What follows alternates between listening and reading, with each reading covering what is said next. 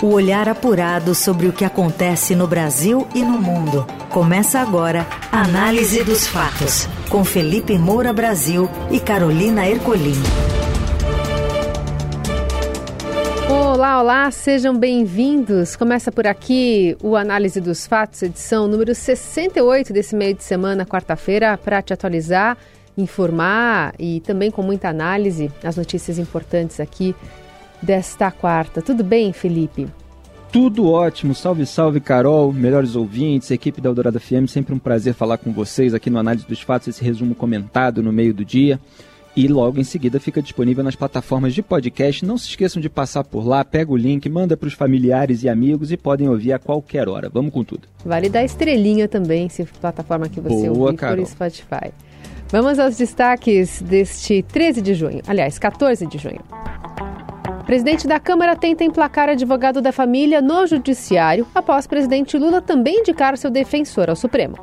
Nove montadoras aderem a programa de incentivo do governo e mais de 30 modelos são vendidos com desconto ao consumidor. E ainda, a Fazenda, que registrou casos de febre maculosa, fecha as portas em Campinas e a enquete da CBF para escolher o novo técnico da seleção brasileira. O que acontece no Brasil e no mundo. Análise dos fatos. O presidente da Câmara, Arthur Lira, tenta emplacar o advogado da família no Tribunal Superior do Trabalho após Lula indicar Cristiano Zanin ao STF. A apuração é do repórter Daniel Aidar, de Brasília.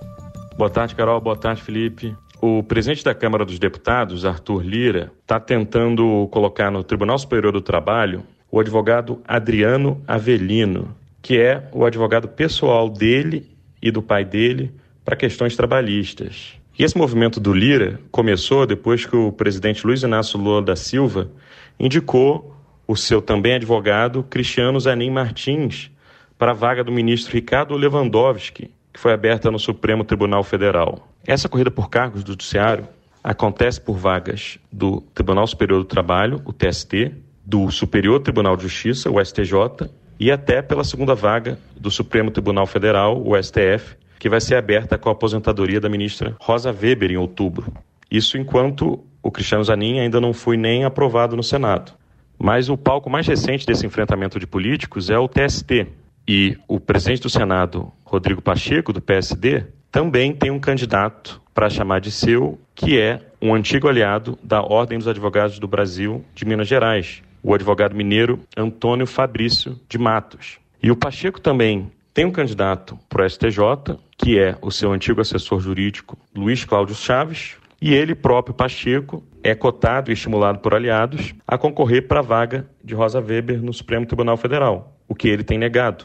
Outro aliado importante de Lula, o senador Renan Calheiros, do MDB, e líder da maioria no Senado, também tem um candidato de preferência para o TST, que é o advogado também de Alagoas, Fernando Paiva. E no meio dessa disputa toda, o PT tenta viabilizar um candidato que é advogado da CUT para essa vaga no TST.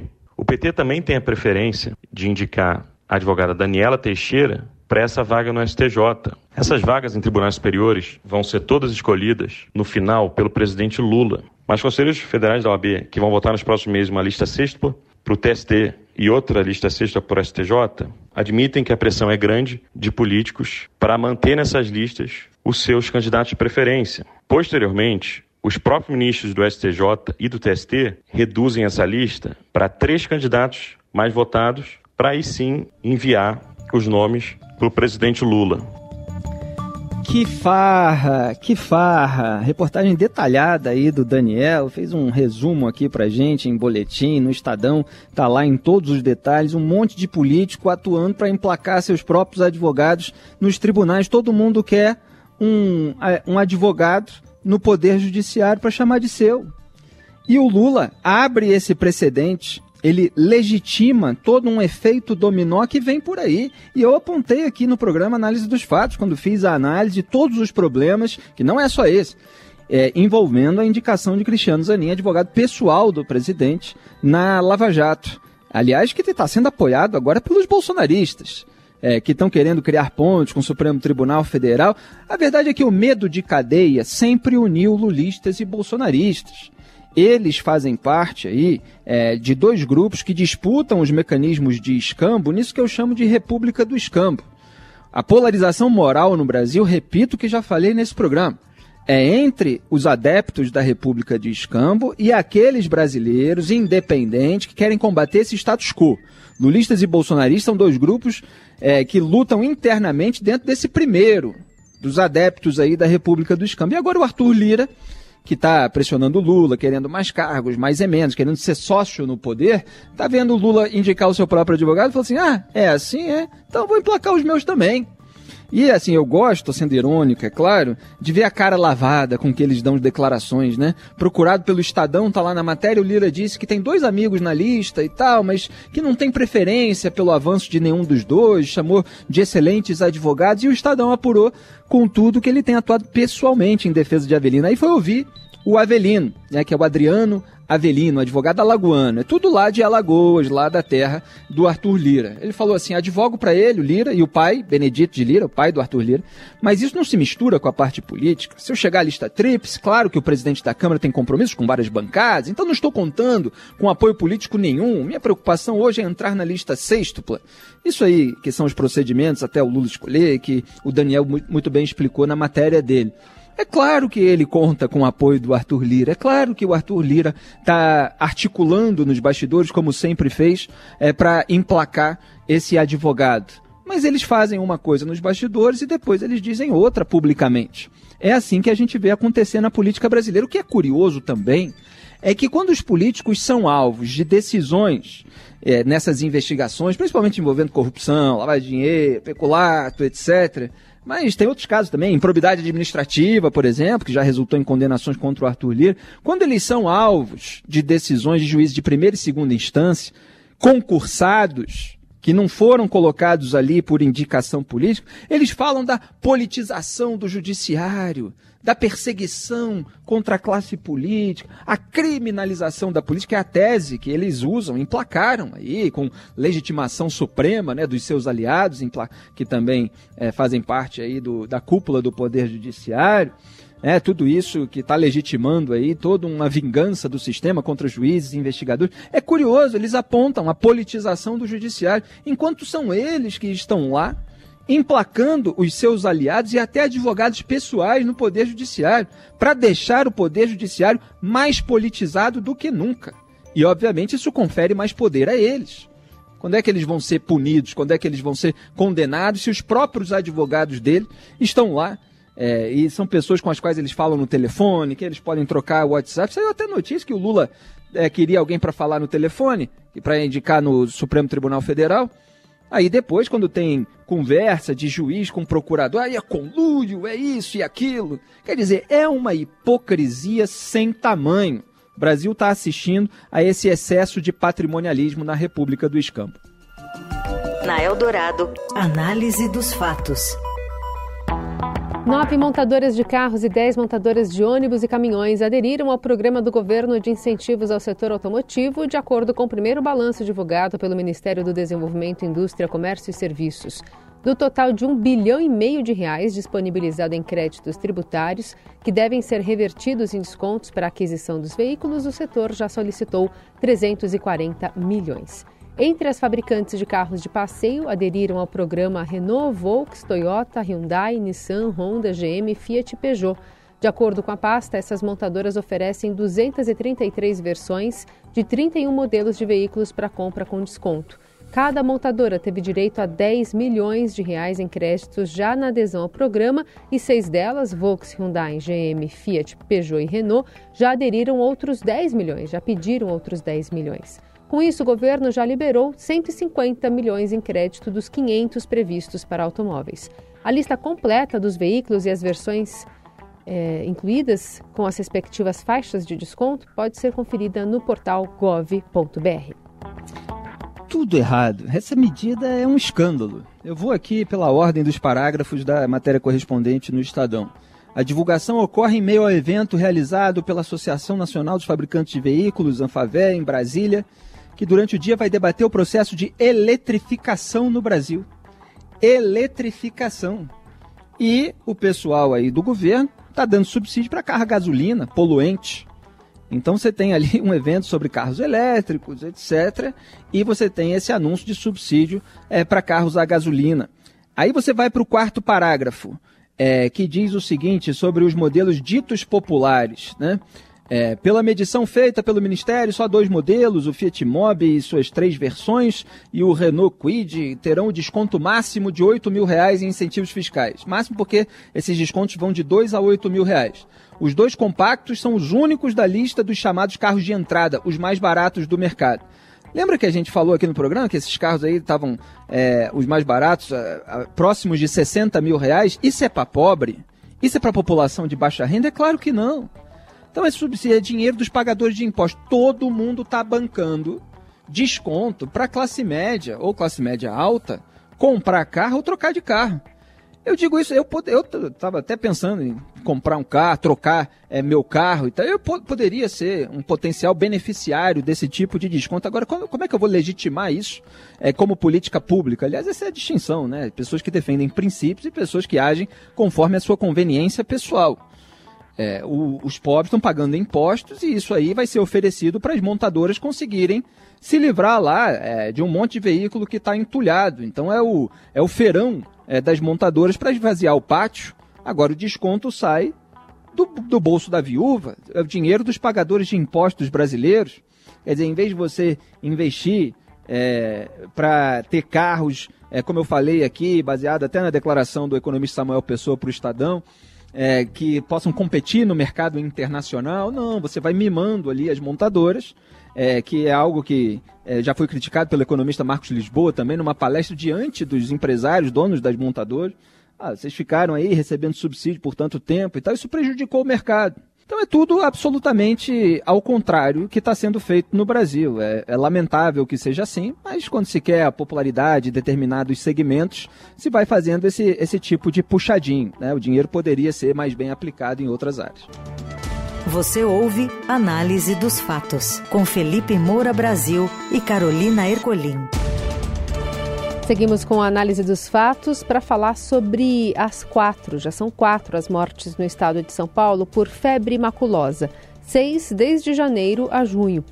A Secretaria de Saúde de Campinas confirmou que a adolescente de 16 anos que estava internada com suspeita da doença morreu na noite de terça. Ela estava hospitalizada desde o dia 9, poucos dias depois de ir a uma festa na Fazenda Santa Margarida, no distrito de Joaquim Egídio. Outras três pessoas que estiveram no mesmo evento morreram e já tiveram a doença como causa confirmada. Ontem, o Instituto Adolfo Lutz já havia também confirmado duas mortes pela doença. A amostra do piloto Douglas Costa deu positiva e, além dele, outra jovem de 28 anos também morreu com a doença, segundo a Secretaria de Saúde. A confirmação da morte da namorada do piloto, Mariana Giordano, saiu na segunda. A Fazenda Santa Margarida informou que decidiu fechar as portas por conta própria pelos próximos 30 dias. Ontem, diante dos casos da doença, a prefeitura já havia suspendido os eventos no local. Historicamente, o maior número de casos de febre maculosa no país é registrado no estado de São Paulo. Campinas e Piracicaba são os principais focos na área rural e os bairros como Interlagos, na capital, e cidades como Santo André e São Bernardo do Campo, na região metropolitana, também registram transmissão da doença. No interior, no entanto, o carrapato comum é o estrela. Os hospedeiros são capivaras e cavalos. Os insetos podem ficar dias na pele por serem bem pequenos e difíceis de identificar, alerta o professor do Departamento de Infectologia da Faculdade de Medicina da Unesp, Gabriel Berg de Almeida. Portanto, a orientação é fazer uma busca ativa do carrapato após contato com a natureza. A gente fala que é difícil de achar o carrapato porque muitas vezes ele vem na forma de micuim, que é aquele carrapato pequenininho, que às vezes não dá nem para enxergar conforme ele vai se alimentando, ele fica maior, mas aí pode ser tarde, né? Porque ele pode estar lá há bastante tempo. Então a gente sempre recomenda, né? Foi para um lugar de área de risco, de área de transmissão, procure carrapato ativamente, veja nas roupas, nas pernas, nos nossos animais, se não ficou nenhum carrapato. A identificação precoce desse parasita é super importante para que ele possa ser retirado e que tenha menor risco de transmissão da doença. De 2017, aliás, de 2007 a 2021, foram notificados 36.500 casos casos de febre maculosa no Brasil, dos quais 7% foram confirmados e 32% destes evoluíram para óbito. No estado de São Paulo, por exemplo, foram registrados 62 casos e 47 mortes pela infecção no ano passado, uma taxa de letalidade de 75%. Pois é, muito grave isso que está acontecendo e a gente fica cobrando providências aí da Secretaria Estadual de Saúde. É, o especialista está falando para é, que haja uma busca ativa do carrapato depois de contato com a natureza. É bom que fique claro é, que se pega a febre maculosa depois, através né, de uma picada prolongada é, que dura mais de, de quatro horas. É, então, é, as pessoas que têm contato direto ali com a natureza, se recomenda que elas, pelo menos de duas em duas horas, verifiquem se tem algum carrapato ali preso ao seu corpo, porque aí estaria em tempo de você retirá-lo com uma pinça. É, se recomenda também que não se esmague, que não se machuque, porque ele pode liberar ali é, o que pode prejudicar o corpo humano. É, então, você fica a tempo é, de, de se prevenir. E uma vez que os sintomas apareçam, que acontece de 2 a 14 dias depois da picada, é, você tem que pro, é, procurar orientação médica, é, porque o, o tratamento precoce, nesse caso, ele funciona. É, então é preciso reagir rapidamente. Os sintomas incluem febre alta, manchas na pele, dor intensa no corpo, dor de cabeça, falta de apetite, prostração. Então é bom aí a gente tomar todo o cuidado. E lembrando que esse carrapato ele fica é, em bois, em cavalos, em capivaras que aparecem aqui em São Paulo. Outro dia a gente estava falando capivara ali é, no Rio Tietê, no Rio Pinheiros, né? Desde lá de 1999, né? Quando elas eram oito, escaparam ali do Parque Ecológico do Tietê Tietê para as margens do rio, que a gente vê elas é, circulando por aí. Aliás, também tem um trabalho que eu recomendo da bióloga Beatriz Lopes, eu estava lendo a respeito sobre essas capivaras urbanas, é, mostrando como elas são resistentes a doenças e é, então elas acabam é, vivendo em grupos coesos que favorecem justamente a circulação desse carrapato estrela ou micuim, como disse o especialista ouvido aqui é, na nossa matéria. É, então é importante restringir acesso às áreas ocupadas pelas capivaras, e isso vale aí, portanto, para o governo, ou colocar placas de alerta sobre o risco de transmissão. Análise dos fatos. E a CBF assina com a possibilidade de agora ouvir jogadores para escolher o novo técnico da seleção. Fala mais, Morelli. Olá, amigos. Hoje eu quero falar dessa disposição da CBF de ouvir jogadores de futebol para encontrar o novo técnico da seleção brasileira. Foi isso que o presidente Edinaldo Rodrigues disse em sua entrevista lá em Barcelona, onde a seleção joga no sábado contra Guiné, em mais um amistoso internacional com data FIFA. É um procedimento novo, é um procedimento que lembra a democracia corintiana lá atrás, mas é um procedimento que nunca aconteceu dentro da CBF. Edinaldo traz essa possibilidade de ouvir jogadores para ver o que eles acham dos nomes que ele tem na mão. E na verdade, ele não tem nomes, ele tem um treinador com quem ele negocia, ele admitiu isso, Carlo Ancelotti. Na verdade, ele não negocia, ele vê a possibilidade, a esperança do treinador italiano deixar o Real Madrid e aceitar seu convite para comandar a seleção brasileira. Ancelotti já disse que vai continuar no clube espanhol até o final do seu contrato, em junho do ano que vem. A gente já fala disso há algum tempo, mas a CBF entende que é uma pequena possibilidade de mudar a ideia do treinador do Real Madrid. Enquanto tiver essa possibilidade, Edinaldo Rodrigues disse que vai trabalhar com ela. O fato é que ouvir os jogadores não é um procedimento comum. O jogador gosta muito de treinador amigo, amigão, né, que passa a mão na cabeça. E o Ancelotti tem um pouco essa característica. Ele parece que domina ali o vestiário do Real Madrid muito mais na conversa e no carinho do que na bronca e nas cobranças. E isso tenho certeza que os jogadores da seleção vão aprovar. Enquanto essa escolha não é definida e ela vai ter que ser definida brevemente, porque em setembro começam as eliminatórias para a Copa do Mundo de 2026, Ramon técnico do Sub-20 do Brasil, vai comandando o time principal. É isso, gente. Falei, um abraço a todos, valeu. A CBF está enrolando porque não fez o seu dever de casa. Já devia ter contratado um técnico europeu há mais de 10 anos. Eu defendi muito isso na ocasião, lembrei outro dia.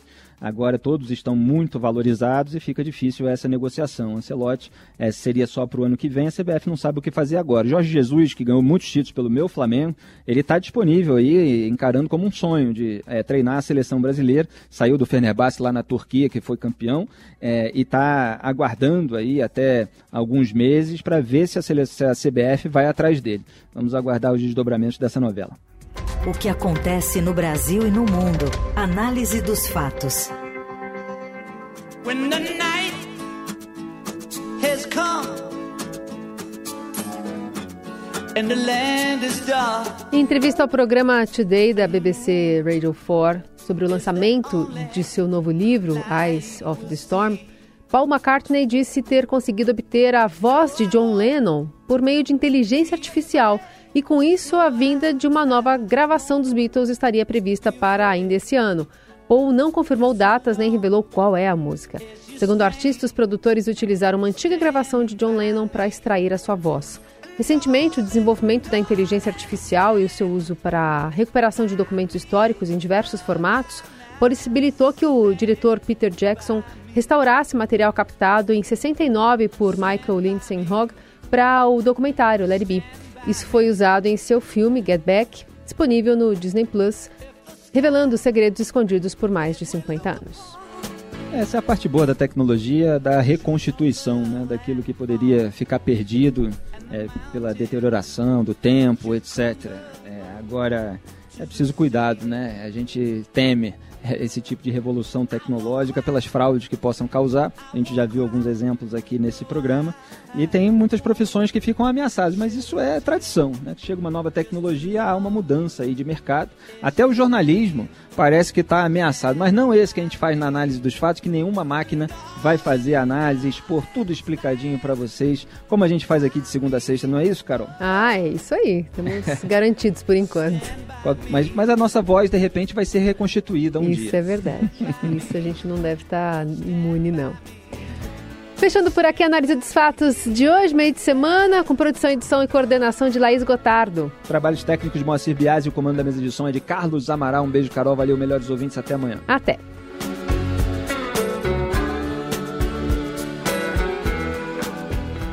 Você ouviu Análise dos Fatos. Se você perdeu esta edição ou quer ouvir de novo, acesse radioeldorado.com.br ou assine gratuitamente o podcast no iTunes, Google Podcast, Deezer ou Spotify.